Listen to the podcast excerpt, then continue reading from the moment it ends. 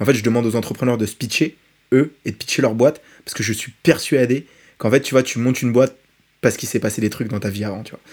Ce que je monte avec SparkMate, tu vois, en fait, c'est un truc, tu vois, où en fait, toute ma vie, j'ai essayé de résoudre ce truc-là, tu vois. Tu vois ce que je veux dire? Genre, comment est-ce que tu développes un produit de la façon la plus seamless possible, tu vois? Comment tu simplifies ce truc-là, tu vois? Ce process de développer le produit, tu vois? Et, et, en fait, tout le monde a ce truc-là, tu vois. Si tu regardes, tu vois, euh, euh, je sais pas, tu regardes n'importe quel entrepreneur, il, il, voit un problème et il essaie de le fixer, tu vois. Je crois que nous pouvons tous avoir un projet rentable. Le trouver n'est qu'une question de temps. C'est pourquoi je vais à la rencontre des entrepreneurs qui réussissent pour décortiquer comment ils font et partager ce que j'apprends avec toi. Mon but est qu'ensemble nous puissions être plus libres grâce à nos projets. Toutes les deux semaines, des entrepreneurs partageront en toute transparence leur parcours, leurs réflexions et leurs solutions pour devenir rentables. Je suis Martin Donadieu et tu écoutes Indie Makers, le podcast qui t'aide à te lancer pour vivre de tes projets. Aujourd'hui, on est en présence de Morgan Pellissier. Alors, premièrement, merci d'avoir accepté mon invitation. Bah, merci de m'avoir invité, surtout. Du coup, Morgan, si je devais résumer ton parcours en 2-3 minutes, comment tu le présenterais?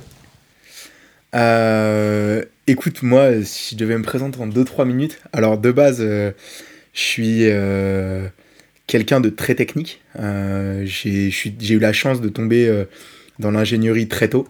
C'est-à-dire que tu vois quand j'avais, je crois, 12 ans, j'ai participé à un concours qui s'appelait Concours Course en cours, dans lequel c'était porté par Renault et Dassault Systèmes. Et il fallait concevoir une mini écurie de F1. C'était à l'époque où la, F1, c'était pas la hype qu'il y a maintenant, tu vois. Et, et en fait, pendant ce concours, moi, j'ai appris à me servir d'un logiciel qui s'appelle Katia. de Dassault Systèmes. C'est un logiciel de conception ST par ordinateur. C'est globalement le logiciel sur lequel on euh, dessine des Airbus, euh, des Renault, enfin, tu vois, on dessine tout et n'importe quoi. C'est un méga logiciel de conception et simulation. Et moi j'ai appris à me servir, donc pas de tout le logiciel parce que c'est ultra complexe, mais une partie du logiciel quand j'avais 12 ans. Et, euh, et, du coup ça m'a donné un unfair advantage de malade. Et en fait j'ai très rapidement été dans les premiers mecs qui ont fait des imprimantes 3D en France. je fais des fraises à commande numérique aussi. J'ai gagné le concours Sciences et Junior à l'époque, tu sais, à la fin du ah, concours ah, Junior, il y, avait une, il y avait une double page avec un mec qui gagnait tout le temps parce qu'il avait inventé un truc débile, tu vois, bah moi j'ai fait ça. Stylé. Euh, S'il faut, j'ai le numéro chez mes grands-parents outillés. il y a moyen, il y a moyen. Et donc, tu vois, j'ai gagné pas mal de concours comme ça, d'innovation et tout. Ce qui fait que relativement rapidement, en fait, j'ai eu un peu de, de, cash, en fait, par rapport à mon âge. Euh, tu vois, où, en fait, c'était pas énorme à chaque fois, mais chaque concours d'innovation, c'était des, des 1000, 2000, 3000, 4000 balles, tu vois. Et en fait, à chaque fois, en fait, ça me permettait, je m'amusais et je gagnais un peu de cash. Donc, avec ça, j'ai financé euh, mon premier projet, qui était un Fab Lab, Fabrication Laboratory, qui était un vraiment, tu vois, un lieu un peu un, un makerspace, tu vois, une pièce, euh, enfin, c'était un, on avait 50 mètres carrés, donc j'appelle ça une pièce, tu vois, euh, dans lequel il y avait plein de machines et on, et on se réunissait avec euh, plein de mecs qui étaient un peu comme moi, un peu à moitié entrepreneur, un peu hacker, un peu, un peu ingénieur, et on, on, on, développait toutes sortes de trucs, tu vois. que ça, c'était des drones, à, des imprimantes 3D, à pas mal de choses. donc j'ai fait ça pendant quelques temps. À mes 18 piges, je suis parti vivre en Chine. j'ai vécu à Shanghai quand je suis rentré de Chine, tu vois, j'étais dans un pays communiste, tu vois. Et, euh, et quand je suis rentré de Chine, en fait, tu vois, j'ai eu un, déclic de malade et je me suis dit, mais attends, mais en Chine, ils avaient tous des business, tu vois. Le soir, ils étaient tous en train de vendre des trucs dans la rue. Et tu sais, c'était tous des side business et tout. Et je me suis dit, mais ils ont tous des side business, pourquoi moi je pourrais pas en avoir un, tu vois? Et, euh, et je suis rentré. Euh, et du coup, je, je, quand je suis rentré en France, j'ai créé un, un statut d'auto-entrepreneur, je me suis lancé en freelance. Et là, je travaille avec pas mal de boîtes en freelance.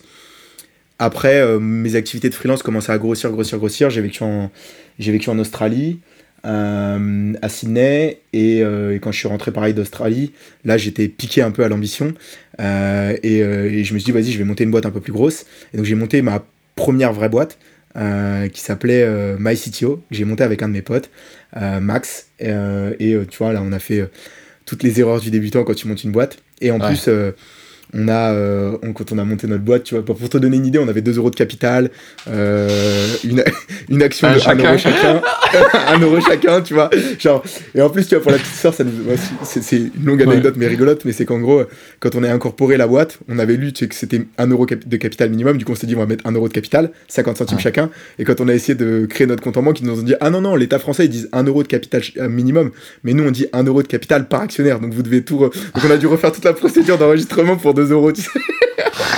oh l'enfer. Et, euh, et, voilà, et après, en fait, euh, derrière MyCTO, en fait, je me suis un peu. Euh, je me suis fait les dents un peu à, à, l'entrepreneuriat et tout. Et en fait, j'ai monté MyCTO sur un mode plateforme de freelance parce que j'étais persuadé que le freelancing, ça allait être le future of work, tu vois. Et j'avais bien vu qu'il y avait un truc qui était cassé dans le monde de l'ingénierie.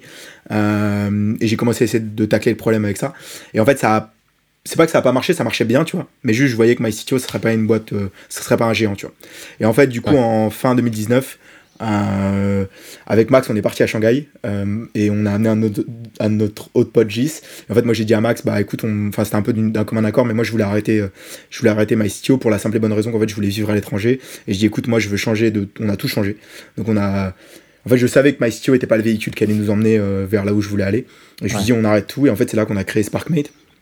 Donc on a créé SparkMate le 5 janvier 2020 euh, et ça a été hell of a ride en plein milieu du Covid, en plein milieu de tout ça. Euh, on est né dans le chaos, on est le chaos, on adore le chaos. et, euh, et, et, du coup voilà, et donc, donc SparkMate ça fait maintenant ça fait maintenant deux ans. et donc en gros SparkMate on est on, on est arrivé avec deux missions.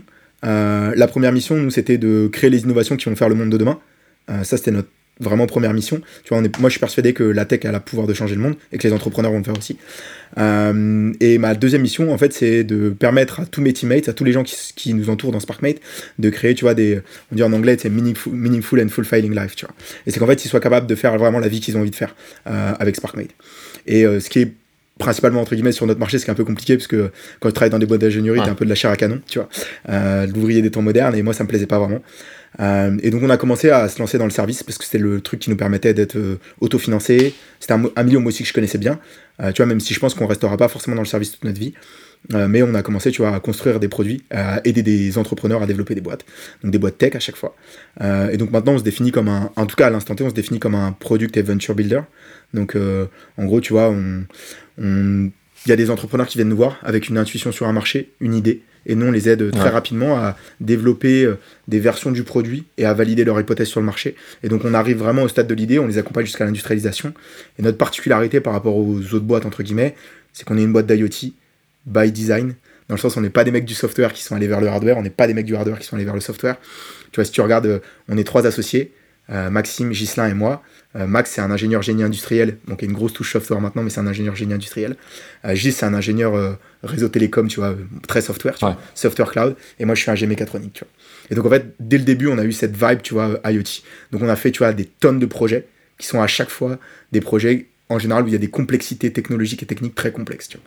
Et donc, tu vois, ça va être. Euh, on a fait des atterrisseurs de fusée, on a fait des. Euh, pour Ariane Group et le CNES, on a fait euh, des cadenas connectés pour des vélos, on a fait des systèmes de tracking de yachts, on a monté des boîtes, on, a mont, on est en train de monter une boîte en ce moment pour un des plus gros fabricants de bateaux, où on crée une, une venture, tu vois, on crée une filiale pour eux, ouais. 100% digital, basée sur de la data, tu vois. Vraiment, on fait pas mal de trucs. Euh, c'est à la fois très large. Et en fait, euh, notre truc, c'est euh, d'essayer de changer le monde en prenant du kiff, tu vois. voilà. La base. Voilà, c'est un très très bon pitch. C'est, je pense que Enfin, je sais pas par où commencer parce qu'il y a trop de trucs où, sur lesquels on connecte euh, de dingue. Euh, je pense que on en a parlé un petit peu en off, mais moi ce que j'ai essayé de faire à un moment donné, c'était pareil un startup studio plus sur le soft, puisque moi j'étais euh, soft à la base. Enfin, ouais. j'ai fait du soft depuis depuis que je bosse. Mais euh, pareil, j'avais envie d'aider les boîtes à changer le monde et je pensais que pour se lancer, elles le faisaient pas très bien ou qu'on pouvait faire ça mieux. Et du coup, j'avais envie de les aider. c'est comme ça qu'on s'est connus la première fois d'ailleurs. Ouais. Sans citer. mais, euh, mais ouais, sur ça, je connecte de ouf et je comprends, je comprends, je, comprends ce truc-là. On va revenir un peu à, à tout ton profil, etc. Il euh, y, y, a plein de choses intéressantes. Comment, comment ça t'est venu un petit peu le truc de. Le premier concours que tu as fait, c'était le Renault d'Assaut. Comment t'es tombé sur ça? Qu'est-ce qui t'a amené à faire ce concours? Écoute mec, c'est tout le monde me, me, pose souvent la question en fait, tu vois, de comment en fait j'ai appris parce qu'en fait, tu vois, à 12 piges, j'ai appris à me servir de Katia et les gens à chaque fois ils sont là en mode, dès que je le dis, ils sont là en mode mais what, ouais. tu vois. Et, euh, et, en fait, j'ai vraiment eu une chance de malade mental dans le sens où il y, y, a plusieurs trucs. C'est que déjà, moi j'ai toujours été un mec, tu vois, euh, je pense de par euh, ma famille, mon grand-père, mon père, tu ouais. vois, toujours été très technique, tu vois. Donc j'ai toujours fait fabriquer des jeux en bois, bricoler des vélos, tu vois. Enfin, tu vois, j'ai toujours été très tu vois euh, bricolo j'ai toujours adoré tu vois les Lego les mécanos ouais. tu vois tous ces trucs là j'avais c'était un peu tu vois dans les veines tu vois mon père est un G mon grand père est un G tu vois c'était un peu ce truc là tu vois mais quand euh, en fait dans mon collège il y a euh, en fait moi je j'ai grandi dans un bled qui s'appelle Lardy en France et qui a un des centres d'essai Renault, tu vois. Et en fait, mon collège était participé à ce concours-là, tu vois. Et en fait, ils avaient ouvert le truc en disant, il y a ça, et en fait, moi, j'ai je pense à un des trucs, c'est que tu vois, j'ai jamais vraiment eu peur de quelque chose. J'ai toujours osé des trucs. Et en fait, j'ai vu le truc, je me suis dit, j'adore les bagnoles à l'époque, j'étais passionné à un moment. Y a, Même à ce moment-là, tu vois, j'avais comme idée dans ma tête d'être pilote de F1, tu vois. J'étais euh, ultra hypé par, euh, tu vois, euh, à l'époque, c'était quand Fernando Alonso, tu vois, il était chez Renault, c'était il y a longtemps. il y a longtemps, longtemps. Et, quand Fernando Alonso était chez Renault, et ben en fait, j'étais là en mode, tu vois, pour moi, c'était le, dream, tu vois, c'était d'être pilote de F1, tu vois. Et en fait, je me suis dit, vas-y, je vais aller là-dedans. Et puis après, derrière, tu vois, on a, on a déboulé, on savait pas où est-ce qu'on était. Et c'était vraiment par pur hasard, tu vois. C'était en, je crois c'était en 2009, tu vois, un truc dans le genre. Genre, euh, il a fallu faire une équipe, j'ai regardé trois potes dans ma classe, on s'est dit, vas-y, on le fait, tu vois, on était en cinquième, tu vois, tu imagines le truc, tu vois. Et là, je me souviens quand le mec, il a posé, tu vois, le, bouquin de, 400 pages de, de, de, de, comprendre, de euh, tutoriel de, Katia, tu vois, et qui m'a donné les trois CD pour installer Katia, tu vois, et qu'en fait, je les ai mis sur mon PC, ça fait cracher le PC chez mes parents, donc j'ai dû euh, demander au collège qu'on me prête un PC, tu vois. et, après, en fait, j'ai juste, je me suis pris au kiff, et en fait, après, d'ailleurs, j'ai, sais, j'ai vu ce truc-là de en fait, on peut créer n'importe quoi, tu vois. Et en fait, j'ai touché du doigt, tu vois, des trucs qui, étaient, qui étaient impossibles à toucher. En fait, tu vois, moi, j'ai jamais été vraiment dans les jeux vidéo et tout. Puis, en, en général, c'est en cinquième où tu commences à tomber dans ce truc-là. Et en fait, moi, du coup, je suis jamais tombé, tu vois, dans tout ce qui était jeux vidéo et autres. Parce qu'en fait, j'ai toujours été. Mes jeux vidéo, c'était Katia, tu vois. Et en fait, je passais mon temps à, à, putain de dessiner des trucs. Et je dessinais des bagnoles, je dessinais n'importe quoi, tu vois. Des drones. T'as pu le garder après le logiciel? Et ouais, parce qu'en fait, en fait, tu sais, il m'avait filé euh, à l'époque, bon, je pense qu'il faut, on peut le dire, hein, tu vois, mais en fait, à l'époque, il filait des licences, mais en fait, c'était pas des licences, euh, c'était Renault qui nous, enfin, c'est pas Renault, mais c'était Dassault qui nous filait des cracks de Katia, tu vois. et donc, en fait, une fois que le logiciel est installé, est installé, tu vois. Et, euh, et après, c'était aussi, enfin, tu sais, c'est toujours été là. À l'époque, c'était leur truc, c'est pour se faire connaître sur le, c'était un peu comme Adobe, tu vois. Tu pouvais craquer Adobe comme jamais parce qu'en fait, ça permettait à ce qu'il y ait une mass adoption, en fait, et que les students, ils arrivent à, ils, ils puissent l'utiliser et ce qui fait qu'il y a une masse adoption du, du, logiciel. Et après, en fait, eux, ils font pas leur beurre sur ces petits, sur ces personnes-là. Ils font leur beurre sur les boîtes, tu vois. Ils font leur beurre sur, euh, sur Renault qui prend, euh, et sur euh, Airbus qui prend 50 milliards de licences, tu vois. Et, c'est ça. Et voilà. Et ouais, c'est vraiment comme ça, tu vois. C'était vraiment par un peu pur hasard, tu vois. C'était une chance. Et après, je pense, enfin, en fait, il y a l'opportunité qui s'est présentée. Et juste, en fait, moi, j'ai osé y aller, tu vois. Et, et c'était une expérience de malade parce que, tu vois, à l'époque, Genre, tu vois, on avait fini 13ème en finale France. Et c'était euh, collège, lycée confondu, tu vois. Je vois, il y avait des, des mecs qui étaient ah. en invité, tu vois. C'était collège, lycée confondu. Et alors, t'imagines le, le, truc de malade, tu vois. Genre, je me battais en face des mecs, tu sais, moi, j'avais, moi, j'étais en 5ème, je faisais 1m10, tu vois. je me battais en face des mecs, ils avaient, de la, ils avaient de la barbe, ils faisaient du caca tous les jours dans leur. Euh, et donc, du coup, moi, je passais des nuits, tu vois, pour essayer de les niquer, tu vois. bah, ouais, je comprends, tu vois. ok. Donc, ça, c'est vraiment le point qui, qui t'a lancé sur le côté. Je pense, euh, ouais maker, on va dire. Ouais, je, pense. En fait, avant, c'était des trucs, tu vois, en mode. c'était En fait, avant, c'était ordinaire. Tu vois, c'était. Euh, je concevais des gros trucs, tu vois, avec des mécanos, tu vois, mais, mais c'était des mécanos, tu vois ce que je veux dire. Avant, c'était ordinaire. Là, c'était un peu plus du extraordinaire, tu vois, en j'ai jamais enfin tu vois j'ai pas recroisé après de gens tu vois qui m'ont dit j'ai appris à me servir de en cinquième tu vois à 12 ans, et, réalisé, et, j'ai réalisé j'ai réalisé tu vois que en fait j'ai réalisé tard en fait ça tu vois j'ai réalisé tu vois quand j'avais euh, tu vois quand en fait quand j'ai commencé à monter MyCTO et que j'ai commencé à discuter tu vois euh, avec pas mal de monde, avec pas mal d'entrepreneurs, en fait, que j'ai réalisé qu'en fait, c'était l'unfair qui m'avait été donné. C'est qu'en fait, quand j'ai déboulé, tu vois, que j'ai monté ma CTO, bah, en fait, j'avais 10 ans d'expérience tech, tu vois. Quasi. Et, et, du coup, c'était malade, tu vois. C'était malade. Et c'est l'unfair qui m'a donné. Que, que, que, que, vraiment Renault et Dassault m'ont donné avec euh, leur concours euh, course en cours, tu vois. Donc, continuez si jamais il y a quelqu'un qui passe de. et inscrivez vos gamins dans ce concours. très très bon point. Mais tu me fais vraiment penser à un truc qui est ouf et qu'on se rend vraiment pas compte quand tu entreprends, quand tu es maker, etc. C'est les unfair advantages que tu gagnes en fait. Tu t'en rends pas compte que tu les as. C'est en, discutant avec les autres, en les exposant, des fois sans faire exprès, qu'on te dit mais mec, c'est un truc de ouf que tu sais faire en vrai. Et souvent, on s'en rend pas compte. Euh, et des fois, pendant très très longtemps, hein, tu as une compétence de ouf. Moi, j'ai, mis 10 ans avant de comprendre que j'avais un unfair advantage. Pour moi, ça me semblait normal, tu vois. Genre, euh, genre bah, la base, la base. j'ai fait un concours, j'ai regardé le logiciel, j'ai appris. Euh, ouais, tu vois. Rien de spécial. voilà, et tu sais, quand t'es dedans, en fait, tu t'en, rends pas, tu rends pas compte. Et en fait, tu te rends compte après que t'as que, ouais, que ça crée un unfair, tu vois. Oui, oui, carrément. carrément. C'est un peu le même le, même feedback avec le premier truc que j'ai codé, pseudo-codé, c'était euh, pour Dofus à l'époque, tu vois, il y a très très longtemps. J'ai fait des i-macro et c'était déjà avec des conditions et des boucles, etc. Et je m'étais fait chier à essayer de faire un bot qui farmait pour moi les, les ressources euh, dans iMacro. Tu vois, c'était vraiment pas le soft pour faire ça, mais je m'étais fait chier à, à, faire reconnaître des pixels, euh, enfin, avec vraiment une loupe qui, qui, pouvait durer, je sais pas, des ah heures, quoi. Ah et c'est longtemps après que je me suis rendu compte qu'en fait, ça, ben, j'avais codé, tu vois. Genre, avant même de me dire que j'allais devenir développeur, j'avais codé, quoi. Mais ouais, c'est sûr. mais, le lien, tu vois, tu le fais beaucoup trop tard. Ça aurait pu ne jamais arriver, même que je le fasse. Et, surtout, tu sais, quand t'es petit aussi, il y a un truc, c'est qu'en fait, t'as as peur de rien. Parce qu'en fait, t'es es tellement, es tellement inculte sur le sujet qu'en fait, t'as peur de rien. Moi, je sais que, tu vois, j'avais. Tu vois, quand ils m'ont présenté le truc, tu vois, tu vois je, sais pas, tu vois, s'il y a. Tu vois, je sais pas, tu vois, si. Je me suis posé la question, tu vois, parce qu'après, j'ai fait des. J'ai fait un, un, lycée, j'ai fait sciences de l'ingénieur. Euh, je sais pas, je pense que ça n'existe plus, tu vois, mais je fais un truc de. Et tu vois, je m'étais posé la question, est-ce que j'aurais eu. Est-ce que je l'aurais fait, tu vois me dire je jump dans Katia et, et parce qu'en fait vu que j'y connaissais rien moi on m'a dit tu vas prendre le logiciel et tu vas et les mecs tu vois ils m'ont dit c'est comme un jeu vidéo ça permet de concevoir des trucs en 3D moi j'ai dit vas-y c'est parti tu vois. Et, en fait je sais pas si tu vois après en, en ayant eu en, tu vois je savais même pas qu'on concevait des bagnoles là-dessus tu vois et en fait, j'ai appris ah, tout ça, j'ai appris ça après, tu vois. Et je pense que ça, c'est un truc de ouf aussi, tu vois, quand t'es jeune, je pense que c'est le même truc avec. J'ai jamais joué à Dofus, mais je pense que c'est le même genre de truc, tu vois. T'avais, avais ce truc-là, tu t'es dit, vas-y, en fait, je le fais et, juste j'essaye, tu vois. Et, et c'est parti, quoi. Ouais, bah, le, le, le, truc que tu, que tu mets en avant, c'est le pouvoir de l'ignorance, quoi. C'est la, la fameuse phrase, ils savaient pas que c'était impossible, alors ils l'ont fait. Et il est fort probable que plus, plus vieux, euh, ça, ça été plus dur parce qu'il y aurait des gens qui te disent mais tu me rends compte c'est un logiciel dur. Euh, enfin mm. ou euh, puis t'as une meuf t'as des potes enfin t'as d'autres trucs à faire tu vois ou tu joues déjà à des jeux. Et, du coup bah, c'est beaucoup plus dur de rentrer dans le, dans le truc. Et c'est souvent pour ça que maintenant tu vois genre il y a plein de gens qui veulent se mettre au no code c'est pas très complexe en soi le no code à rentrer dedans. Mais il y en a beaucoup qui ont des a priori ou des peurs parce que c'est concevoir des logiciels potentiellement ou quoi. Et du coup, ils osent pas se lancer dedans et c'est un barrage à l'entrée énorme alors que c'est juste mental, quoi. C'est juste parce qu'ils pensent que ça va être dur. Ils le font pas. Ouais, c'est sûr.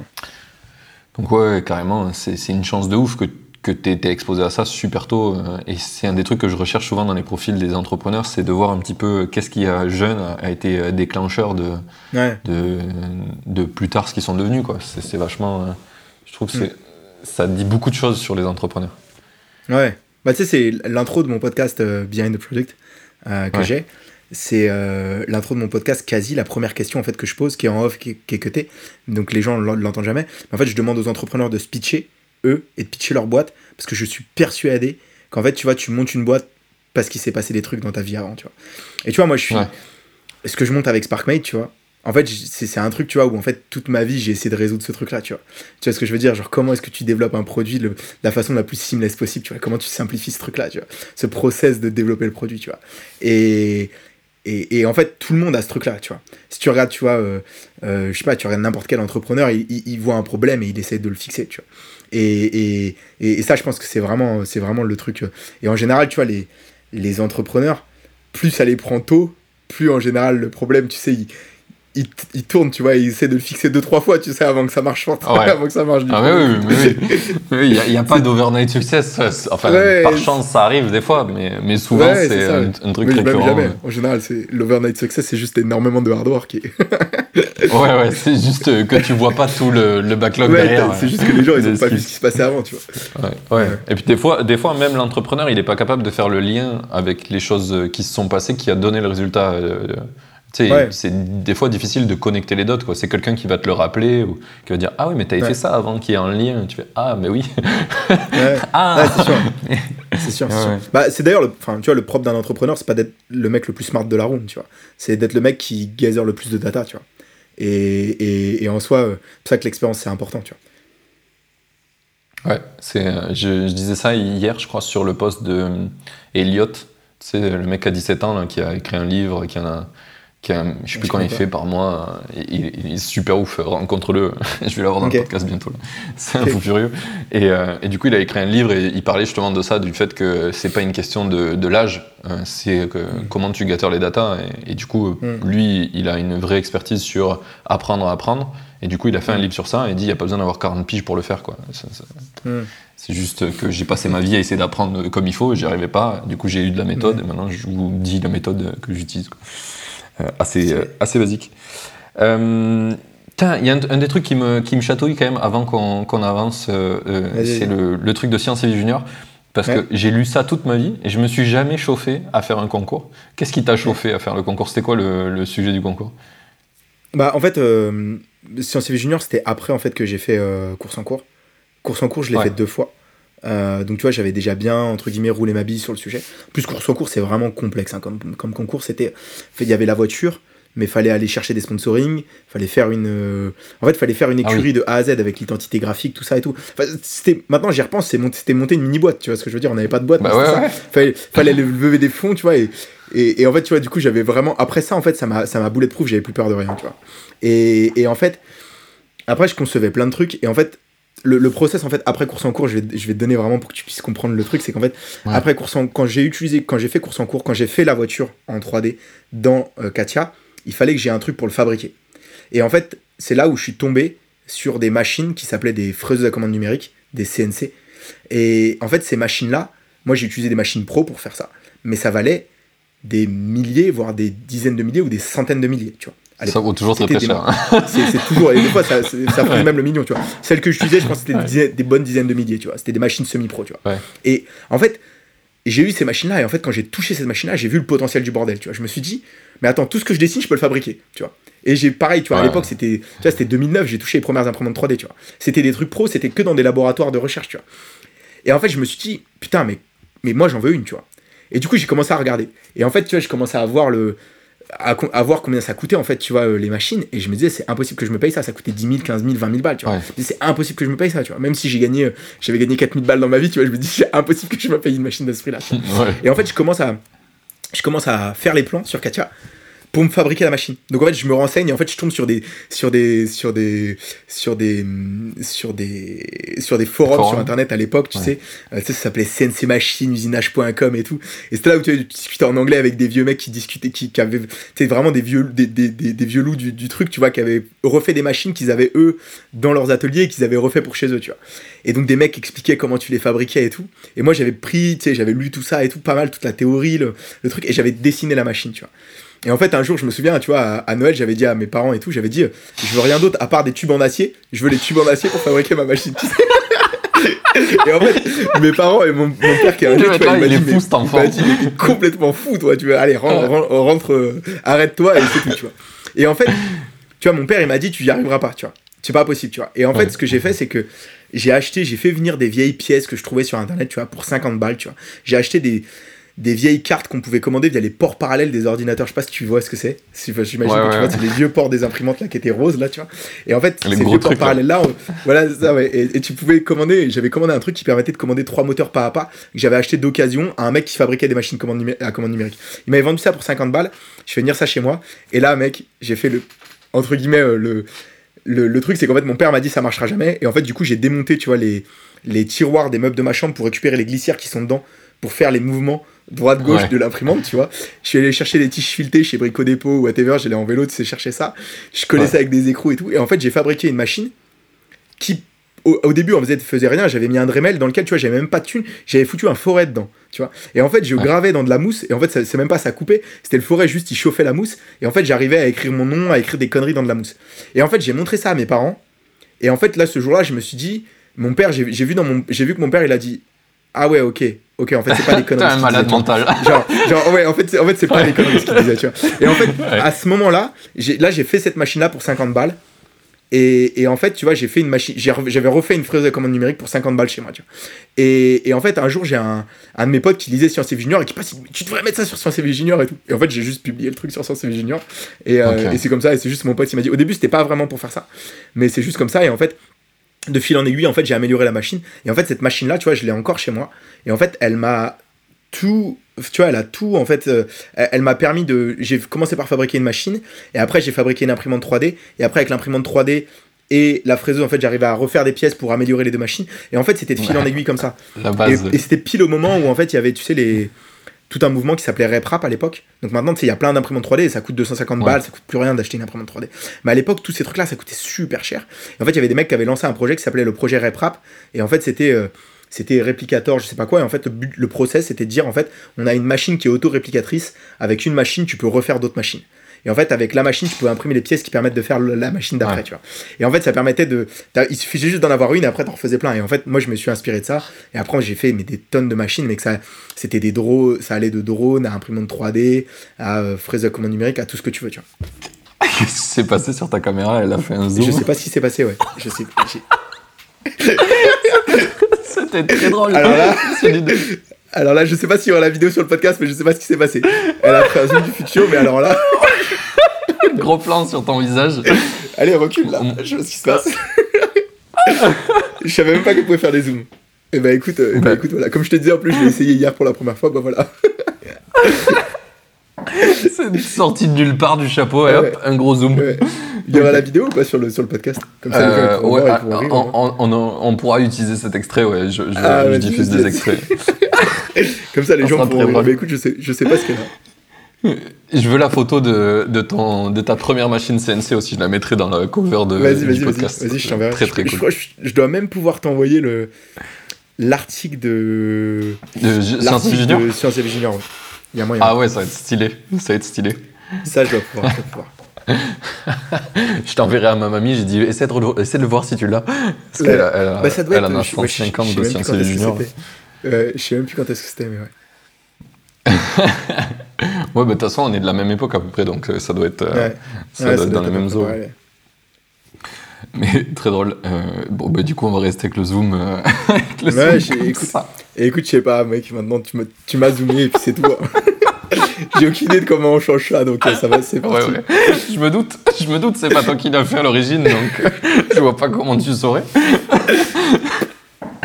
Il y a peut-être un truc genre, euh, tu sais, peut-être elle a capté un mouvement pour zoomer. C'est une, c'est une. je viens d'essayer ça en fait, c'est une, tu sais, c'est Osbot là. Tu sais, c'est les caméras qui font le tracking par AI, tu vois. Tu vois, typiquement, je pense qu'elle tourne, tu vois, la machine là. Tu vois, si je bouge, ah elle tourne avec moi, tu vois. Et c'est ah oui, tracking par AI. Mais elle a dû se dire, elle a dû se dire, oh, cet enculé, il a reculé. elle s'est mise à zoomer, je sais pas. Mais je sais même pas qu'il y avait un zoom dessus, tu vois. Ouh, il est loin Il est loin, l'enfoiré Ouais, c'est ça. C'est ça. Ok. Bon, euh, en tout cas, c'était top l'histoire de Science et Junior, c'est exactement ce que je voulais. Euh, je voulais même plus, l'histoire était folle. Euh, et du coup, le, t'as gagné de l'argent aussi sur le truc Science et Junior, c'est ça qui t'a permis de lancer le Fab Lab? Ouais, bah en fait, tu vois, le truc Science et Junior, en fait, j'ai gagné j'ai gagné parce qu'en fait il y en a plein que j'ai fait tu vois j'ai fait euh, j'ai fait le concours Innovateam j'ai fait The Australian Challenge. Enfin en fait sais pas vu que ça bien. en fait mais j'en ai fait plein avec plein de trucs différents mais à chaque fois avec des projets complètement what the fuck tu vois. En fait juste j'ai vu qu'il y avait des concours d'innovation ça me faisait rire et je me suis dit, ça me faisait rire tu vois et, je les faisais tu vois.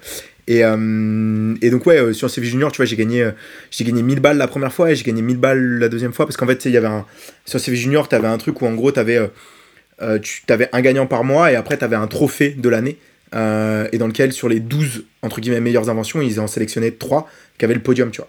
Et les 3 premiers avaient un prix, tu vois.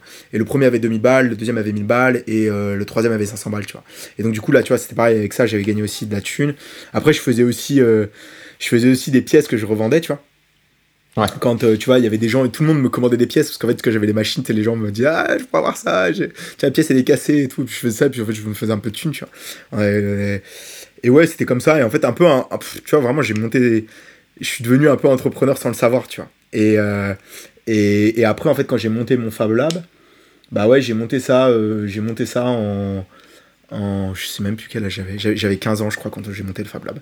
Et j'avais 15 ans, c'était une junior association, parce qu'il n'y avait pas le droit d'avoir des. Enfin, je crois qu'on pouvait pas ah être preneur d'association quand on avait moins de 18 ans, je crois. Donc, du coup, j'avais une junior association et. Et ouais, on, et puis vu qu'en plus on n'avait pas de subvention et tout, ce que c'était compliqué, en fait, ça nous a forcé à être autosuffisant. Euh, il y a juste la mairie qui nous avait filé. Euh, la mairie nous avait filé, je crois, ils nous ont filé le local. Ils nous payaient toutes nos billes d'électricité, d'internet, tu vois, tout ça. Et juste, on avait, euh, on avait 50 mètres carrés dans un préfabriqué, tu vois. Et on faisait ce qu'on voulait, tu vois. Et donc, on avait amené nos propres machines. C'était que de la récup, tu vois. c'était nos propres machines, nos propres trucs. Et puis, après, d'ailleurs, on faisait des, des, exhibitions, des trucs comme ça. Et puis, tu sais, on faisait, on faisait des trucs où en gros tu pouvais venir faire un peu des portes ouvertes et viens tester la machine, machin et tout.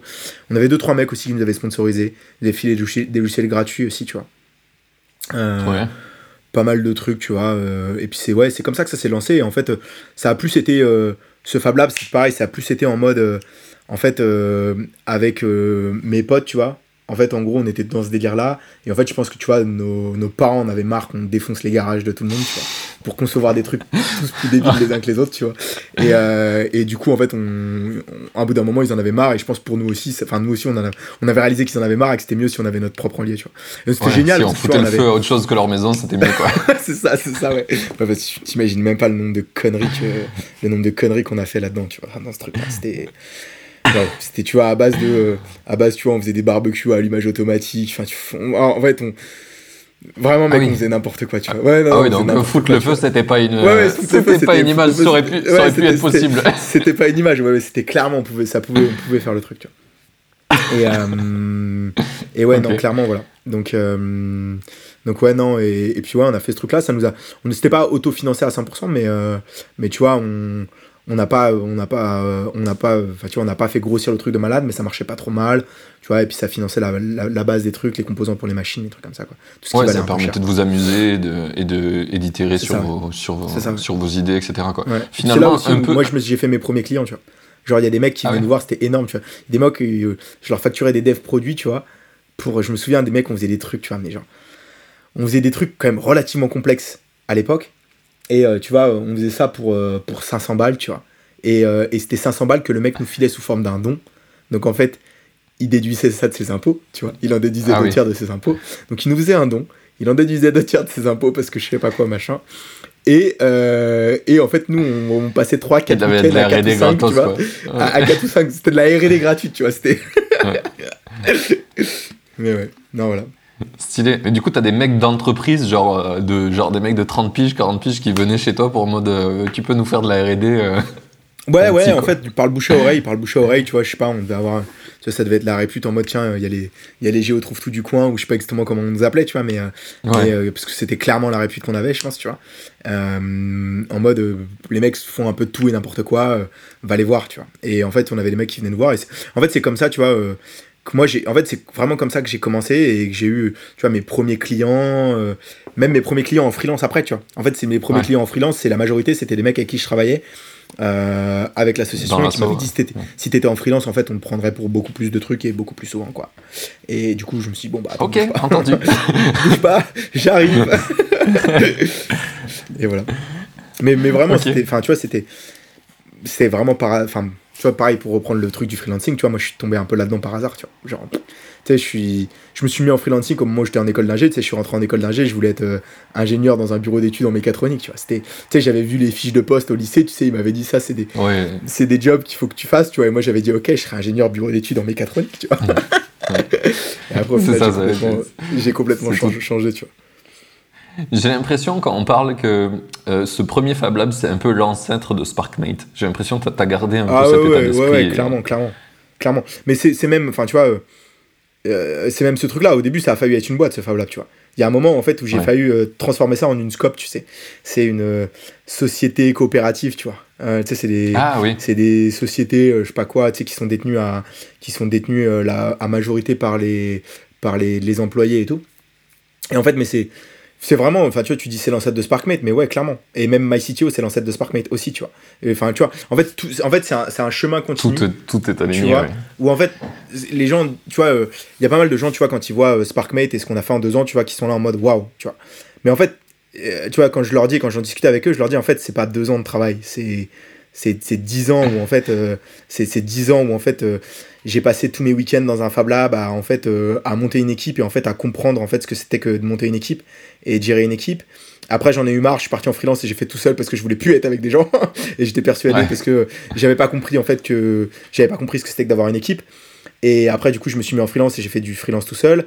Après, j'ai commencé à vouloir faire un réseau de freelance parce que j'ai persuadé qu'en fait, euh, en fait, le futur of work c'était ça et j'étais biaisé par moi en fait, ma vision. Tu vois, moi j'étais persuadé que en fait, quelqu'un, un ingé qui voulait taffer, et ben en fait il, adorait euh, la liberté, euh, il voulait euh, être être freelance, être entrepreneur et tout, mais en fait que chic, tu vois. Genre la majorité, tu vois. et en fait quand j'ai monté quand j'ai monté MyCTO, je me suis heurté à ça, tu vois. J'arrivais plus à recruter, tu vois.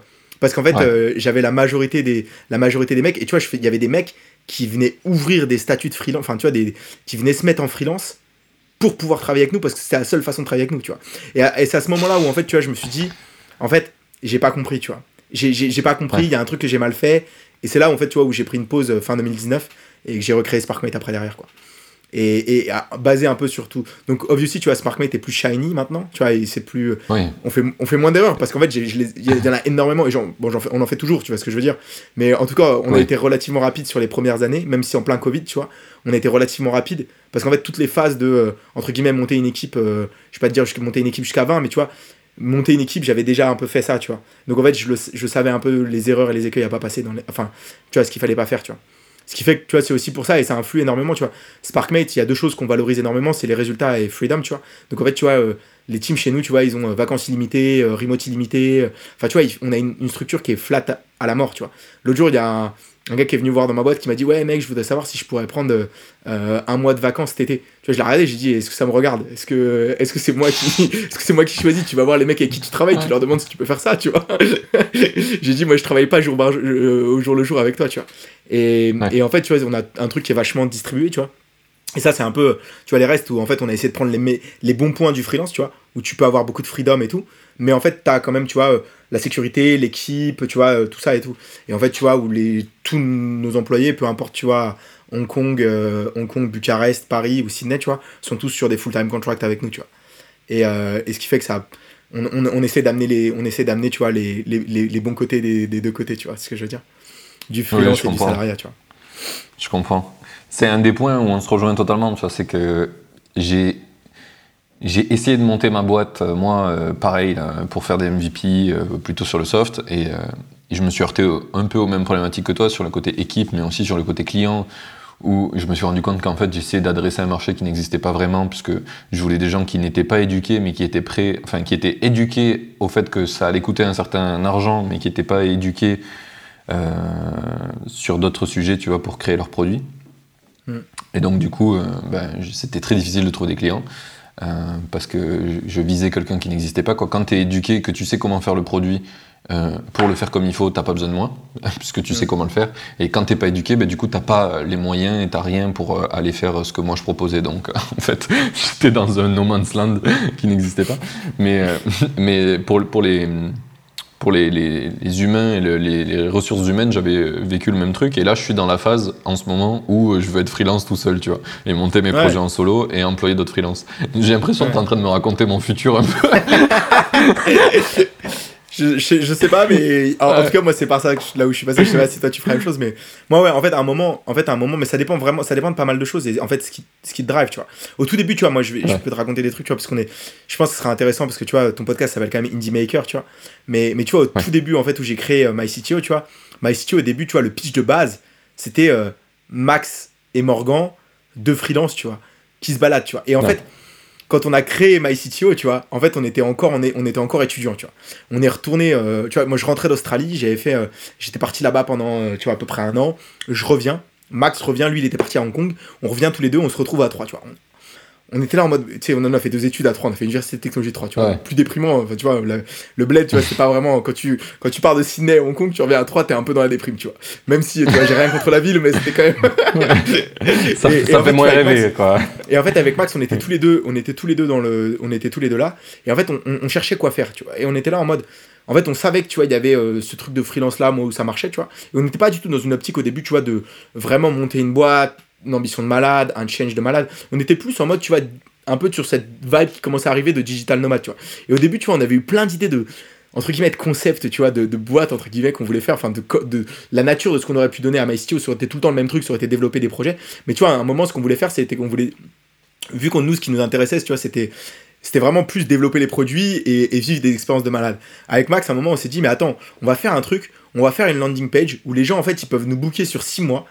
Le deal, c'est qu'en fait, ils nous payent euh, accommodation pendant, pendant, pendant six mois et euh, living expense avec un visa dans leur pays, tu vois. Et on se balade de pays en pays. Et le but du jeu, c'est qu'on soit toujours booké, on fait ça pendant 4-5 ans, tu vois. Et en fait, avec Max, on était vraiment parti dans des délires comme ça. Et on était encore, donc on était encore à l'école. Et, à un, autre moment aussi, on a été. On avait vécu à Shanghai et, et, Max aussi à Hong Kong. Et en fait, du coup, on, tu vois, on était vachement retourné vers, on était tourné vers l'Asie. Et avec Max, on était reparti en plein milieu, tu vois, deux semaines avant les examens. On en avait marre, tu vois. On a dit, ouais, on part à Shanghai. Et en fait, on a voulu monter une boîte à Shanghai. Et en fait, les gens là-bas, on a rencontré plein d'entrepreneurs qui ont dit, pop, pop, pop, pop, pop, les gamins, on va se calmer deux secondes. Genre, euh, vous avez jamais monté de boîte de votre vie, mis à part avoir fait du freelancing, et vous voulez monter une boîte à Shanghai dans un pays qui est le plus unfriendly possible pour monter une boîte quand on est un étranger. Genre, il faut faire des montages à la con avec des boîtes à Hong Kong, des bouffis, des machins, des trucs. Genre, no way. Commencez par monter une petite boîte tranquille. Commencez par monter une petite boîte tranquille, euh, notamment potentiellement en France, et puis après, vous verrez, vous vous, vous, étendrez à l'international, tu vois. Et, euh, et, en fait, c'est là, c'est un peu comme ça qu'on a démarré, euh, qu'on a démarré MyCTO, tu vois. Mais au début, on était vachement dans une vibe. On est tous les deux, on taffe ensemble. Et en fait, c'est juste que, en fait, très rapidement, nos compétences, en fait, nous ont limités sur la taille des projets qu'on pouvait aller chercher. Et en fait, tu vois, on avait ce drive qui, poussait en nous, tu vois, de dire, en fait, euh, on veut faire les innovations, tu vois, qui vont faire la société de demain, tu vois. On veut solver les problèmes de demain, tu vois. Et en fait, très rapidement, on arrivé sur des projets où, en fait, bah, deux couillons, ça suffisait plus, tu vois. et qu'en fait, il en fallait, euh, il fallait beaucoup plus de personnes et pas non plus beaucoup plus de personnes en termes de nombre, mais il fallait beaucoup plus de compétences. Et donc, du coup, c'est pour ça qu'on s'est mis à scaler en mode. Euh, on a recruté et on a recruté de plus en plus de, de freelance, tu vois, de potes à nous qui venaient. Et en fait, c'était pas mal. Et je te dis, il y en a beaucoup qui, en fait, se mettaient en freelance pour travailler avec nous. Et c'est là, en fait, on s'est dit, mais en fait, on fait n'importe quoi. Parce qu'en fait, on, j'ai pas, juste parce qu'on faisait des trucs cool, en fait, on forçait des gens à devenir freelance euh, pour venir travailler avec nous. Alors que les mecs n'en avaient pas l'envie. Et quand tu discutais avec eux, tu vois, ils te disaient, bah, en fait, ouais, je suis freelance parce que c'est la seule moyen de travailler avec MyCTO, tu. Et, et c'est là où, en fait, on s'est dit, euh, bah, on, on, marche sur la tête, tu vois, on a fait n'importe quoi et, et, et, en fait, on s'arrête et voilà. Et, c'est là où on a, on a démarré SparkMate, tu vois, et, et, on, a, on, a, on, a eu une, on a eu une grosse réflexion, et, tu vois, quand euh, fin 2019, on s'est posé à, Shanghai avec Max et Gis, et en fait, on s'est dit, comment est-ce qu'on fait un putain de géant, tu vois? Comment est-ce qu'en fait, dès le début, à Day One, on prend tout ce qui existe là, on prend tout ce qui est pété et on, prend, et on fait complètement l'opposé, tu vois. Et du coup, tu vois, on a, notre business model est complètement différent des, des, des boîtes, euh, de, de, services, tu vois, parce que bon, pour moi, on fait du service, tu vois, mais notre business model est complètement différent des boîtes, notre structure est complètement différente des boîtes.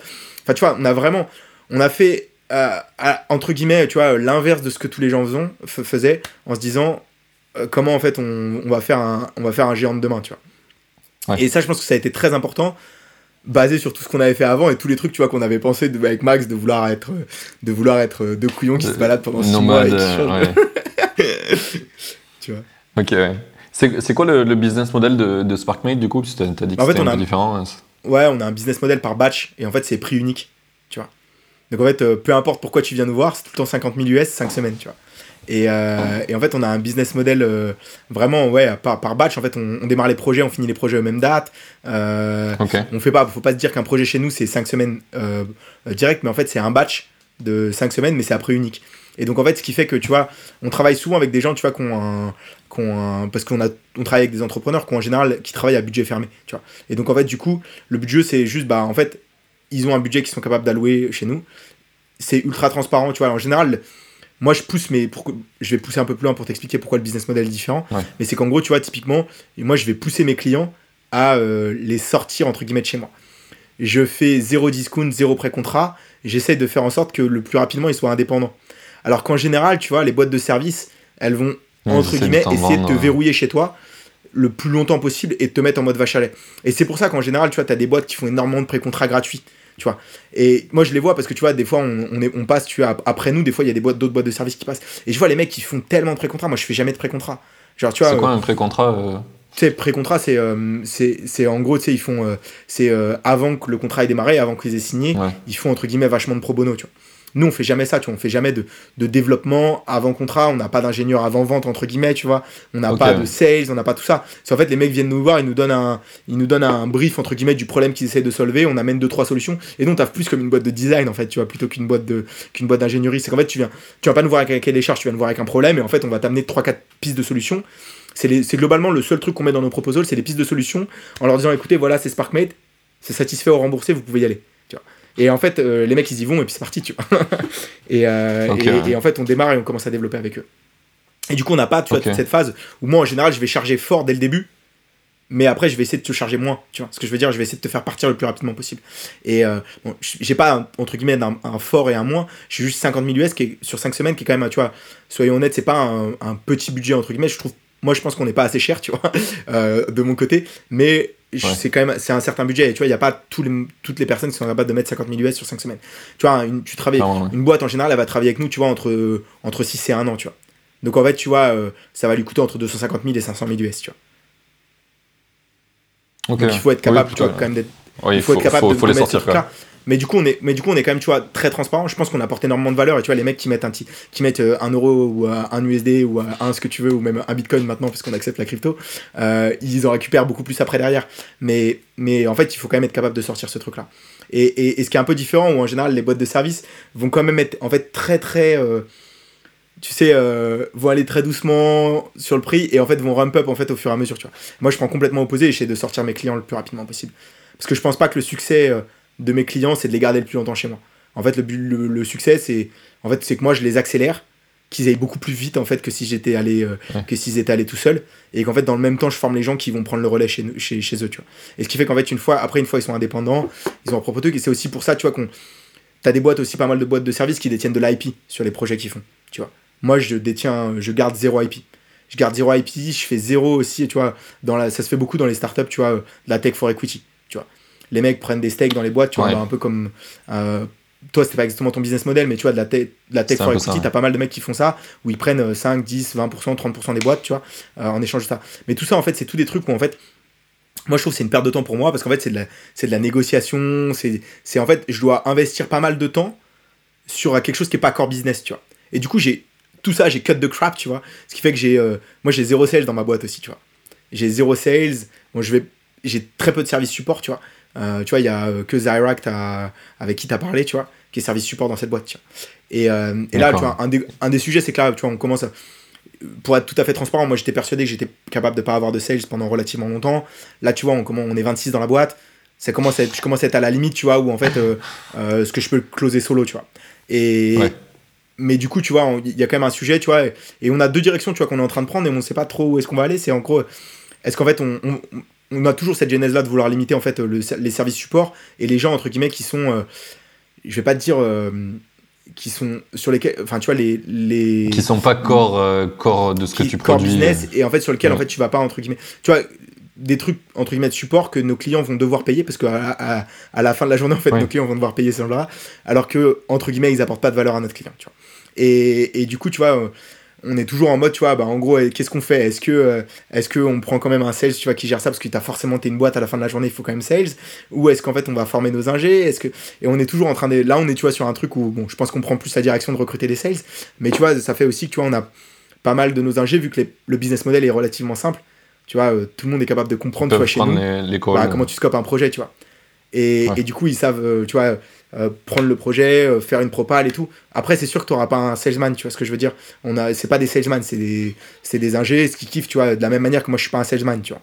Et, et, et en gros, tu vois, euh, peut-être qu'un jour on aura besoin d'aller chercher un salesman pour aller nous ouvrir des portes, aller chasser des, des marchés sur lesquels on n'est pas, tu vois. Mais en tout cas, tu vois, pour la partie sales, nos clients ils signent avec nous parce que ce qu'on leur propose ça fait sens, tu vois. Et, et ça, c'est la grosse différence, je pense, de pas mal d'autres boîtes, tu vois. Où en fait, tu vas avoir tu vas avoir des, des, boîtes où en gros tu vas, tu vas avoir des sales qui sont juste chargés à enfin, vendre des projets, tu vois. Et après derrière, tu as les ingés qui vont se tirer la tête derrière pour savoir comment est-ce que tu délivres, tu vois. ouais, ouais, ça c'est un, problème qui revient souvent dans les boîtes de services. C'est drôle que tu parles de ta manière de vente euh, qui est, un peu différente de, des sales. Parce que j'ai l'impression c'est le, le, fait qu'on ait un background ingénieur fait qu'on réfléchit un peu différemment sur euh, comment on propose euh, une offre, tu vois. un sales, il va, il va essayer de proposer une offre qui est la plus sexy pour le client possible surtout dans un terme de pricing et, dans ce truc-là. Et je pense que toi et moi, euh, je, te, dirai après comment j'ai conçu pour mon offre pour le freelance, on l'a vachement conçu dans le fait où on ne veut pas que ça soit un sujet le, pricing. Genre, euh, tu, as une offre qui est euh, je produis quelque chose en termes d'ingénierie et je veux la pricer pour que ça soit fair pour moi et du coup je, je, veux un truc qui soit pas chiant tu vois et, et l'exemple que moi j'ai c'est en freelance en fait j'ai un pricing c'est je suis à 800 euros jour euh, mm. Et si tu veux un discount, il n'y a aucun moyen d'avoir un discount, sauf si tu payes 100% d'avance. Tu vois mm. Je leur dis, voilà, tu peux, tu peux avoir 20%. J'ai quasi, quasi, le même sujet, où, où en gros, bah, c'est pas, je fais pas exactement un discount, Mais, euh, mais en fait, les mecs qui. Euh, les mecs qui. Nous, on a, c'est pas du 100% d'avance, mais c'est le même truc, nous, on fait pas de discount. Mais par contre, en gros, les mecs qui euh, book sur. Qui book sur, tu vois, sur, sur 3 milestones, donc 15 semaines avec nous, tu vois, on met de l'extra dedans, tu vois. Et donc, c'est pas à fait un discount, mais c'est le même genre de truc, tu vois. C'est le, entre guillemets, le seul moyen d'avoir une offre qui est un peu différente, c'est ouais, c'est de booker sur, sur 15. nous, c'est 15 semaines, tu vois. Ok, ouais. Et j'ai eu des gens qui étaient sales en face de moi, tu vois, qui étaient plutôt entrepreneurs, pas, pas côté ingénieur, qui m'ont dit Mais je comprends pas, il n'y a personne qui fait ça comme pricing. Et, l'explication pour moi elle est très simple. Ce qui me dit mais tu nous fais pas confiance, pourquoi tu veux te payer à l'avance? Je dis non, en fait moi j'ai pas envie de parler d'argent. Donc du coup pour pas parler d'argent, le seul moyen c'est que tu me payes d'avance. Et donc du coup si toi tu m'avances un truc dans mon, dans mon sens, moi je te fais une offre euh, qui va dans ton sens, tu vois. C'est le seul moyen. Non, mais, et souvent ils me disent non mais tiens on va travailler ensemble plus longtemps et tout. Je dis oui je, pas mon problème ça. moi je suis freelance, si je dois à un moment donné avoir des problématiques d'argent, moi je vais galérer versus toi tu es une entreprise de 20 personnes où tu vas pas avoir de galère, tu vois, tu as déjà un avocat, tu as déjà tout ce qu'il faut, donc s'il y a un problème, toi tu es baqué. Moi c'est beaucoup plus dur. Du coup, ma solution de sécurité c'est ça. Ouais, sûr. Ok. Mais au début, ils sont étonnés, tu vois. Ils sont là. Hum, t'es chelou, mec. Genre, euh, c'est pas le process. je fais des trucs bizarres comme ça. ouais, c'est ça. Et souvent, ils me disent, mais c'est pas notre process. Je dis, bah, c'est pas grave. Tu peux payer tout euh, le prix normal, quoi. Si c'est pas ton process. c'est sûr. mais, euh, mais voilà. Super intéressant ce point. Je pense qu'il y a un vrai. Il y a le fait qu'on soit pas du métier, tu vois, de sales, ça, crée des, nouveaux, des nouvelles propositions d'offres qui, qui sont vachement euh, intéressantes pour euh, comment on fonctionne dans le business, qui vont changer la donne un peu, tu vois. Parce que sais, c'est un peu comme le fait qu'il y ait que des mecs en ingénieur pendant très longtemps. La façon de, d'approcher un problème est très, très masculine. Et depuis qu'on a beaucoup plus de femmes, euh, eh ben en fait, on se rend compte qu'il y a plein de trucs qu'on faisait très bizarrement et qui auraient pu être faits autrement. Et j'ai l'impression que c'est pareil sur la mixité pour le sales avec des ingés. Ouais, clairement. Ok. Euh, on a fait pas mal de tours là, ça fait 50 minutes, on va arriver vers la fin du temps que tu as dispo. Euh, donc je pense que ça serait intéressant d'avancer un petit peu sur. Euh, je pense qu'on a bien compris pourquoi tu fais SparkMate. Je pense qu'on peut aller sur le où tu veux amener SparkMate. Donc tu as commencé à en parler un petit peu, mais c'est quoi la vision là à, Je sais pas, 3 ans, 5 ans de SparkMate, où tu veux l'amener? Bah, 3 ans déjà, moi, un, de mes premiers sujets, c'est d'atteindre une grosse masse critique, tu vois, en termes de, en termes de, talent, tu vois. Et parce que euh, une boîte, c'est basé sur les gens, tu vois. Donc le but du jeu pour moi, c'est d'atteindre une masse critique en termes de talent. Tu vois, à 3 ans, tu vois, j'espère que tu vois, je sais pas exactement où est-ce qu'on sera, parce que tu vois, j'ai, il y a une citation que j'adore, c'est, euh, c'était, euh, c'est God love all of us, but especially people with a plan, tu vois. Et, et, tu vois. Merde, t'as déjà niqué ma question de la citation d'après. et donc du coup, du coup, tu vois, j'ai pas de plan exact, mais en tout cas, un de mes premiers, un de mes gros objectifs, c'est d'atteindre une, masse critique, tu vois. Si je dois donner un, un chiffre, tu vois, tu vois, sur 3 ans, j'espère que tu vois, euh, euh, là, tu vois, on est à, on a, on est à, on a fait 2 ans, donc là, tu vois, là, on attaque notre troisième année, on est 26 dans la boîte, j'espère qu'on va finir l'année, tu vois, à 40-50, tu vois. Euh, l'année d'après, tu vois, je pense une centaine. Euh, l'année encore d'après, tu vois, 200, euh, 300. Donc, tu vois, peut-être un truc autour de 500, 600, tu vois, à 3 ans à partir de maintenant. Ah ouais. Euh, en tout cas, ouais, c'est un, peu, un peu, tu vois, là où je pense que j'ai envie d'emmener la boîte, dans le sens où, en gros, je veux atteindre une masse critique et diversifier nos activités dans le même temps. Pour moi, je pense que tu vois, à échelle de 3 ans, c'est un no-brainer. On va rester dans le service. Ça nous permet d'être autofinancé, de, de, de, de faire énormément d'expériences dans différents marchés, de tester plein de trucs, tu vois, de, de, voir tout ça. Donc ça, je pense que tu vois, on va rester comme ça. Mais on va commencer, je pense, à se diversifier un tout petit peu avec des business qu'on va lancer nous-mêmes, tu vois. C'est déjà ce que tu as euh, commencé à faire là, c'est ça? Ouais, ouais, on a déjà commencé, à, on a déjà commencé un peu à le faire, euh, mais tu vois, euh, le, le, corps, tu vois, à, l'heure actuelle, 99,9% du cash qu'on rentre, c'est via Sparkmate et notre offre de service, tu vois. Mais tu vois, je pense qu'on va un peu se diversifier sur d'autres sujets, tu vois, potentiellement monter des boîtes avec des technos euh, que nous on aura lancés, euh, des projets qu'on aura lancés. Parce que tu vois, il y a un autre truc, tu vois, j'en ai pas parlé, mais le, en fait, tu vois, le vendredi, toutes mes teams, ils sont en, ils sont tu vois, on parlait de freedom et tout, mais toutes mes teams, en fait, ils sont en semaine de 4 heures. Donc en fait, oh, en semaine de 4 jours, pas de 4 heures. La team, je pense qu'ils aimeraient bien. Je pense, je pense qu'ils aimeraient bien. mais ils sont en semaine de 4 jours. Et donc en fait, le vendredi, ils font ce qu'ils veulent. Et en fait, on a plein qui font des projets de ouf, tu vois. Et, euh, et, tu vois, il y en a deux trois sur, je pense qu'on va les commercialiser. Euh, au début, tu vois, en rigolant, mais je pense qu'après, derrière, y a, tu vois, je vois déjà des trucs. Enfin, il y a plein de gens, en fait, tu vois, quand, quand tu passes dans mes bureaux, ils disent, mais vous êtes malade, vous devrez. Tu sais, on a un gars, il a fait un. il a fait un, un, jet sur un, jet ski sur foil, tu vois. Et, ah et en gros. Ah, mais c'est ça, le fameux foil que j'avais commenté. Ouais, ouais, le fameux foil que tu as commenté sur LinkedIn. En fait, c'est un jet ski qui, est, qui est au-dessus de ça, et, et, et, en gros, je vous le lâche un peu en exclu parce que. voilà. Et, euh, et c'est un jet ski qui est au-dessus de ça. Et en fait, tu vois, ce truc-là, tu vois, il n'y en a pas beaucoup. Il n'y a pas de mec qui a fait un jet ski sur foil, tu vois. Et, euh, ah bah oui, oui. je connais bien le secteur pour le coup. Mon daron, il était moniteur de jet ski. Ah ok ok bah voilà bah. et, euh, et du coup tu vois en fait il y a pas c'est pas forcément c'est pas parce qu'il y a, y a personne qui l'a fait que c'est un c'est un, un facteur de enfin c'est c'est ouais un potentiel succès. Mais en tout cas, tu vois, il y a pas mal de trucs sur lesquels les mecs nous voient et ils disaient, je serais prêt à payer pour ça, tu vois. Et donc, en fait, tu vois, il y a plein de trucs comme ça où on va essayer de.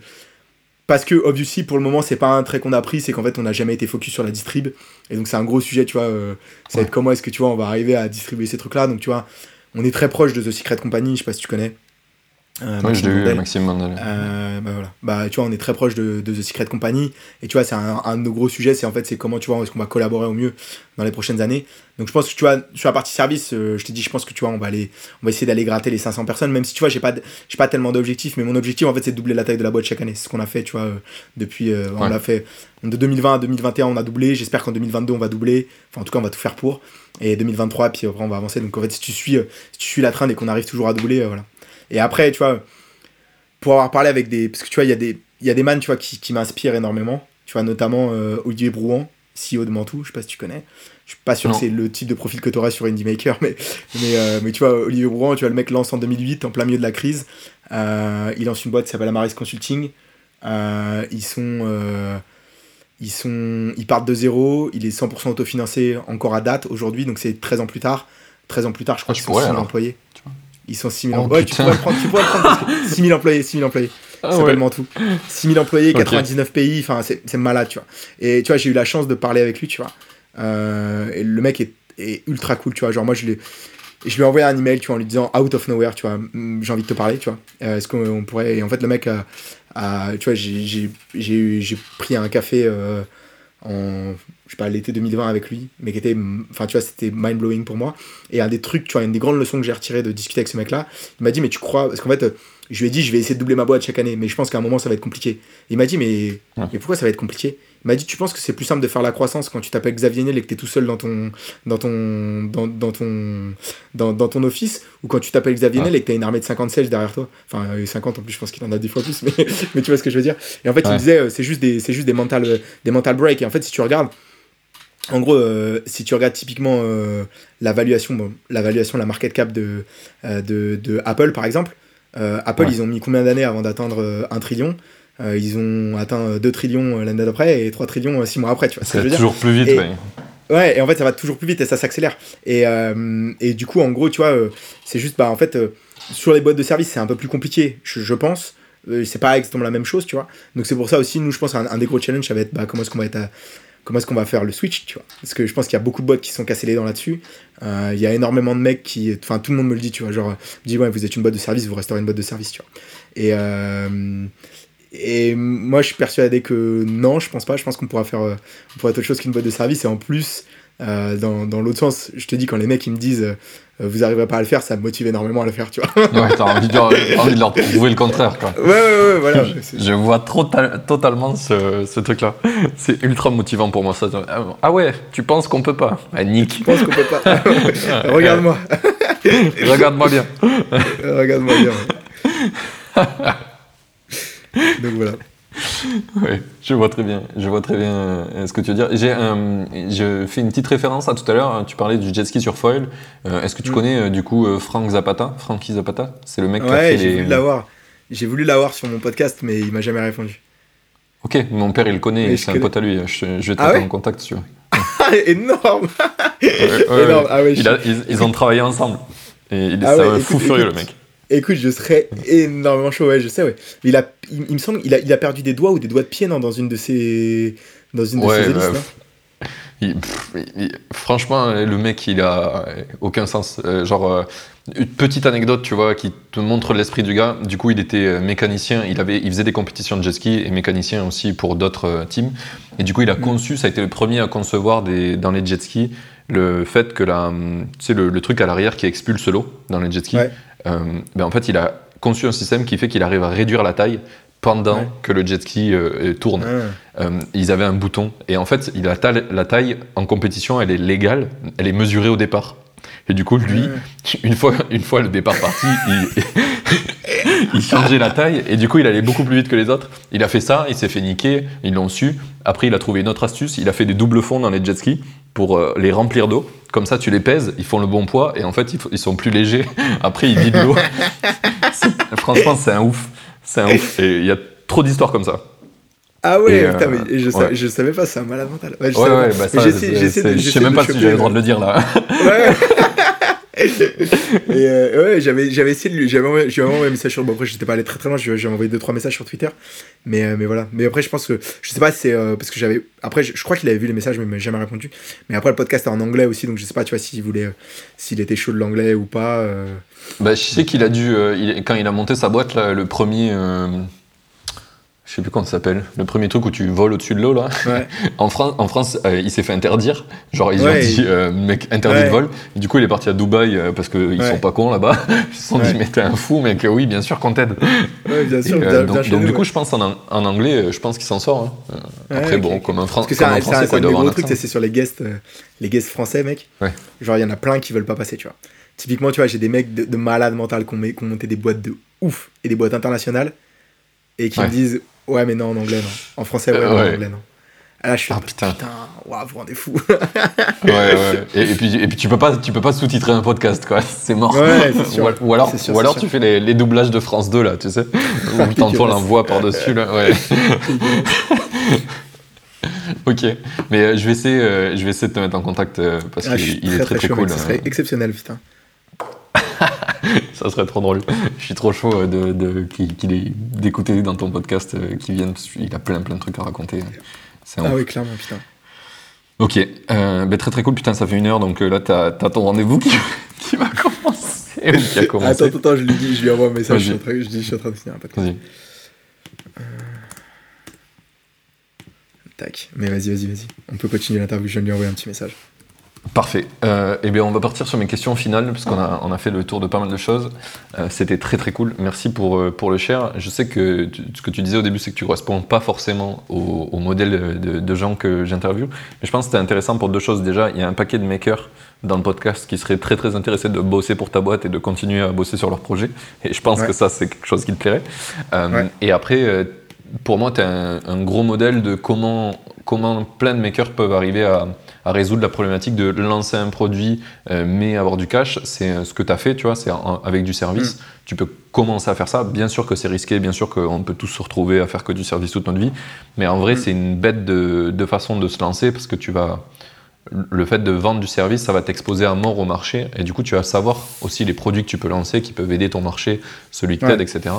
Donc en vrai, c'est une bête. Euh, c'est un risque, c'est sûr, euh, de ne pas faire ce que tu veux, mais c'est aussi une bête d'opportunité de trouver euh, des millions de choses à faire qui ont beaucoup de valeur pour tes clients et pour des clients potentiels. Quoi. Donc euh, c'est pour ça que je voulais t'avoir dans le podcast. Je pense que c'est une très très belle histoire. c'était un plaisir, c'était un plaisir de venir sur le podcast. Hein. Ok, trop bien. Eh ben, si vous avez kiffé le podcast, nos amis auditeurs, envoyez un petit message à Morgan par par LinkedIn. C'est peut-être pas lui qui vous répondra, mais c'est toujours cool et il aura le message. ouais, ouais, je, suis un peu mauvais sur LinkedIn. Et euh, il y a Zara qui, qui, m'aide et qui en général répond sur mon LinkedIn. Euh. qui, qui mais elle fera passer le message, j'en suis sûr. Donc elle, elle fera passer le message, mais, euh, mais ouais, vous inquiétez pas, des fois. si les réponses sont un peu girly, c'est pas moi. et en anglais. Il y a des chances que ça soit pas toi. Euh, mais euh, elle est très très cool en tout cas, donc euh, n'hésitez pas. Elle, a fait que le podcast arrive, donc elle fait bien passer les messages. C'est la best, c'est la best. c'est ça. du coup, on va passer à ma petite question finale. Est-ce qu'il y aurait un, un truc que tu aurais aimé qu'on te dise avant que tu te lances pour tes projets?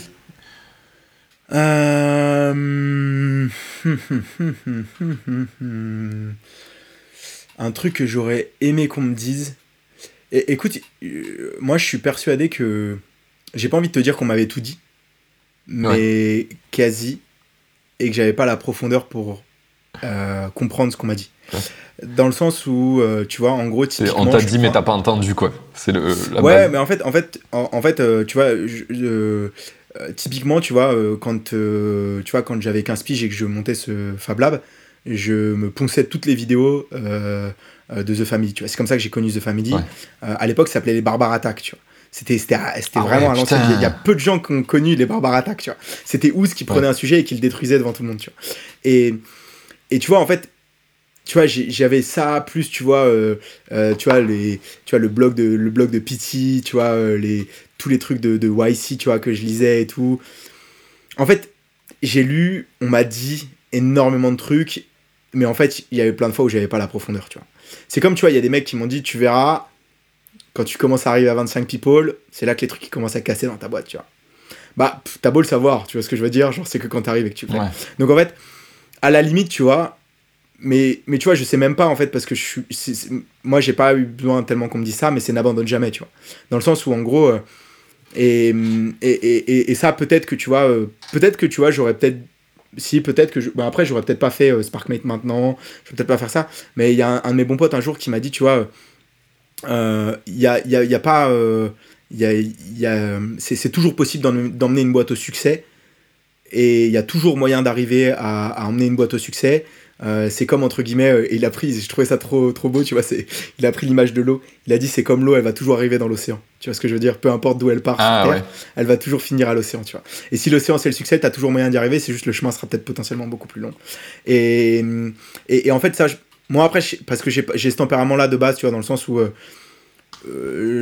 il y a plein de choses dont on n'a pas parlé, mais tu vois, je pense être un battant, tu vois, et, et en fait j'ai jamais eu besoin de ça. Mais je pense que pour les gens, c'est n'abandonner jamais, tu vois. Si euh, la question, parce que j'imagine que la question derrière, qu'est-ce que tu aurais aimé qu'on dise, c'est pour, plutôt pour que les gens puissent le transposer pour eux. bah oui, et, euh, et, du coup, là, mais c'est surtout, ouais, n'abandonner jamais, tu vois. Genre, euh, en fait, il y a toujours moyen de faire quelque chose. Au cas des moments, ça va être super dur, tu vois. tu vois, on n'a pas tellement parlé des, des, gros, parce que tu vois, c'est un, un, de mes regrets, parce qu'en plus, tu vois, on en, on en, parle jamais, en fait, quand on est dans les podcasts comme ça, mais c'est les, les, gros, les gros moments de fail, de, de doute, de pain en fait dans les, par lesquels tu passes. J'ai commencé, tu vois, à rigoler au début du podcast en disant euh, on est né dans le chaos, on est le chaos, on a créé le chaos, tu vois. Genre, il y a du vrai là-dedans, dans le sens où, euh, tu vois, euh, Sparkmate, on est passé par des moments, tu vois, où ouais, on est passé par des moments où on savait pas si on allait finir le mois, tu vois. Et, mais tout le monde passe par là, tu vois ce que je veux dire? Et c'est juste, en fait, bah, est-ce que tu t'accroches, est-ce que tu continues ou est-ce que tu, tu, tu, laisses, tu vois? Et il y a des moments où on aurait pu give up, tu vois? Et en fait, et moi je suis persuadé qu'une boîte elle meurt pas, pas, pas parce qu'elle a plus de cash ou parce que machin, juste parce que l'entrepreneur give up, tu vois? Parce que le mec qui a la tête, tu vois, il, il, lâche.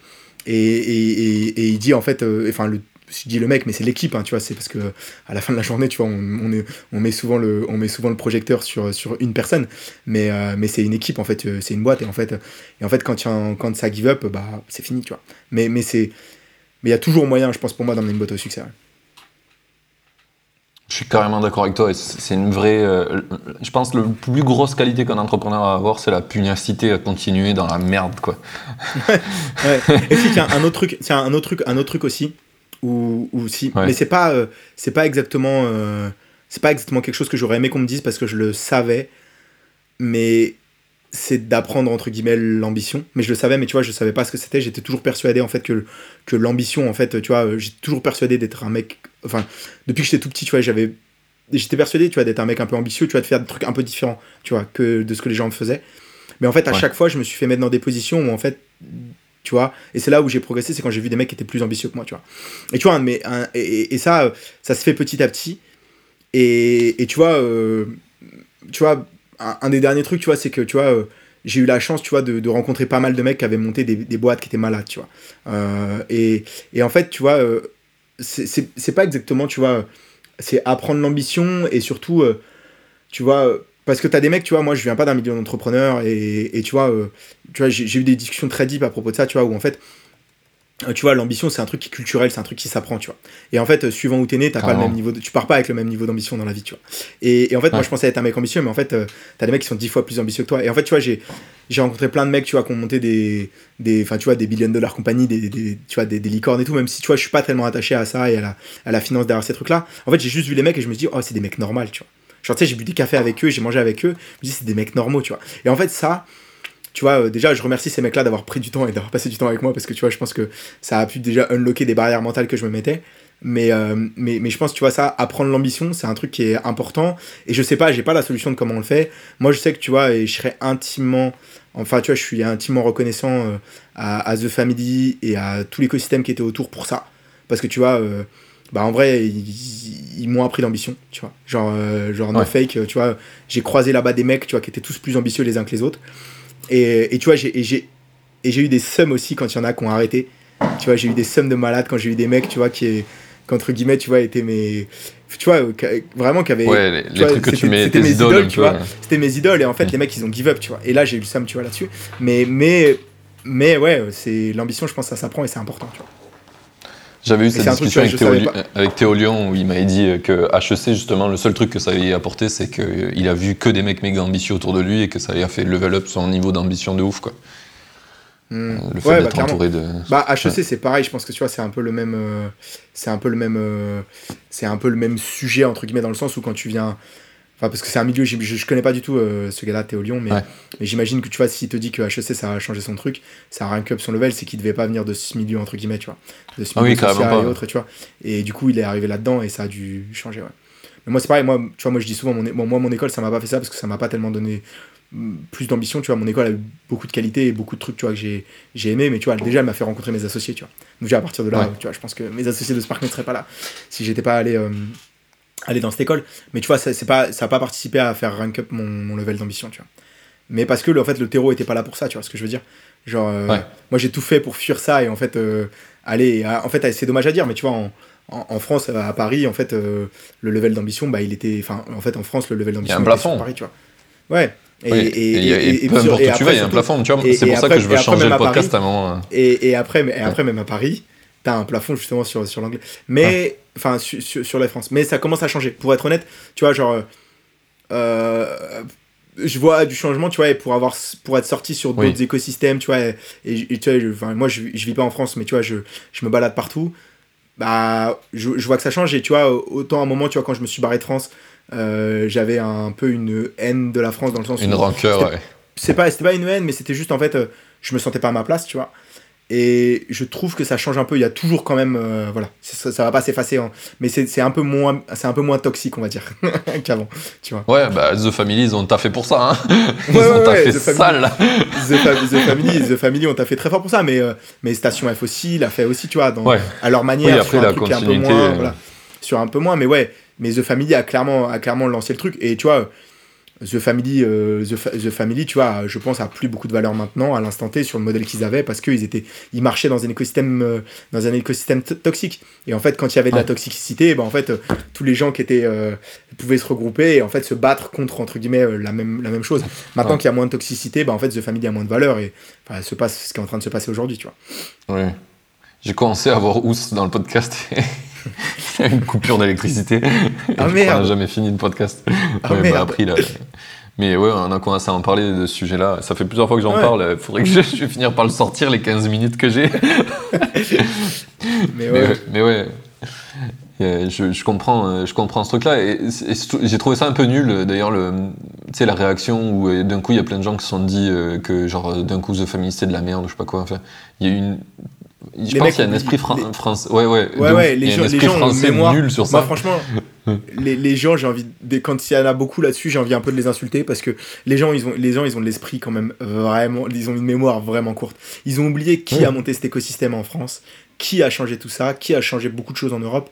Après, il y a des torts, il y a des travers, il y a des conneries qui ont été faites. Mais, oui, bien, mais genre, sûr. on peut pas oublier, tu vois. Et, on, et parce qu'en fait, parce qu'il y a eu 3-4 conneries qui ont été faites, bah en fait on peut effacer tout ce qu'il tout le reste tu vois ce que je veux dire. Non mais tu vois ce que je veux dire. ouais, non mais, non, mais je rigole parce que je me mets à la place de The Family et moi j'en fais pas 3 4 des conneries j'en fais un tous les jours tu vois donc euh, je suis content qu'ils en aient fait que 3 4 enfin, c'est ouf tu vois, mais, mais, quand t'es entrepreneur tu sais que c'est dur ce qu'ils ont mais même tu vois les, gens ils leur cassent du sucre sur le dos tu vois enfin tu vois genre ils leur cassent du sucre sur le dos en leur disant euh, ouais The Family c'est dead The Family c'est fini The Family c'est machin déjà un je pense que The Family sera jamais dead dans le sens où euh, en fait, tu vois, les entrepreneurs. C'est dans le cœur de beaucoup trop d'entrepreneurs. Ouais, et les gens qui ont fait partie de The Family, en fait, ils resteront The Family. Enfin, tu vois. Et, euh, et après, faut, faut, faut pas être dupe non plus, tu vois. Genre, euh, The Family, il faut pas, faut pas se faire tromper par le nom, mais c'est pas, c'est pas une famille non plus, tu vois ce que je veux dire. Dans le sens, euh, le nom The Family, à la fin, c'est des gens qui font du business ensemble, tu vois. Mais, mais c'est quand même, il y a quand même un truc qui est un peu fort, tu vois. Et on a ça, tu vois, au fond. Et je pense que l'esprit The Family restera, restera toujours là, tu vois. Mais et je pense même pas que ça va finir. Genre, The Family, c'est un phénix, ils vont revenir dans un autre sens, tu vois. Le logo de The Family, c'est un putain de. C'est un putain à la moitié, un phénix, un aigle, ce que tu veux. Ils vont revenir dans un autre truc. Et, euh, et, et, et, voilà. Après, euh, sur quelle manière, comment ça va être fait, euh, tu vois, je sais pas. Mais en tout cas, je pense que. Je pense que moi je, moi, je fais confiance je fais confiance à Alice, je fais confiance à tout le monde. Ils vont revenir, ils vont faire un truc stylé, tu vois. De ouf. Enfin, pour moi, ils sont même pas genre. ils, ils sont même pas tu sais, il y a plein de gens qui pensent qu'ils sont plus dans le game, mais en fait, c'est juste qu'ils ont juste changé de game, ils sont adaptés. ils, sont, pas parler pour ils, sont juste adaptés. Euh, ce oui, voilà. Ce, qu'on se disait, ce que, ce, que, tu disais tout à l'heure, c'est qu'en fait, euh, au début, ils sont venus pour péter le game parce que c'était toxique. Bon, ben ça, c'est réglé. Euh, maintenant, ils, jouent sur d'autres tableaux, tu vois. Maintenant, ils vont faire autre chose. Oui, c'est ça. C'est ça. Bon, ben, très très cool. On, va, on va te laisser aller dans ton rendez-vous. C'était trop top. Merci pour ton bah, temps. J'ai trop kiffé parler avec toi si Louis, Louis il va me, il va, il, va, Petite dédicace. Il va en avoir marre de moi, mais, mais c'est bon, je lui ai dit, je lui ai dit que j'étais en retard, donc c'est bon, c'est tranquille. Donc voilà, voilà, voilà. Allez. Eh ben, bonne, euh, bon meeting, bon après-midi, c'était vraiment très très cool, merci. Ouais, bah, c'était cool, merci de m'avoir eu. Et puis, bah, une aux prochaine. auditeurs, à la semaine prochaine. Salut. Allez, à plus. ciao.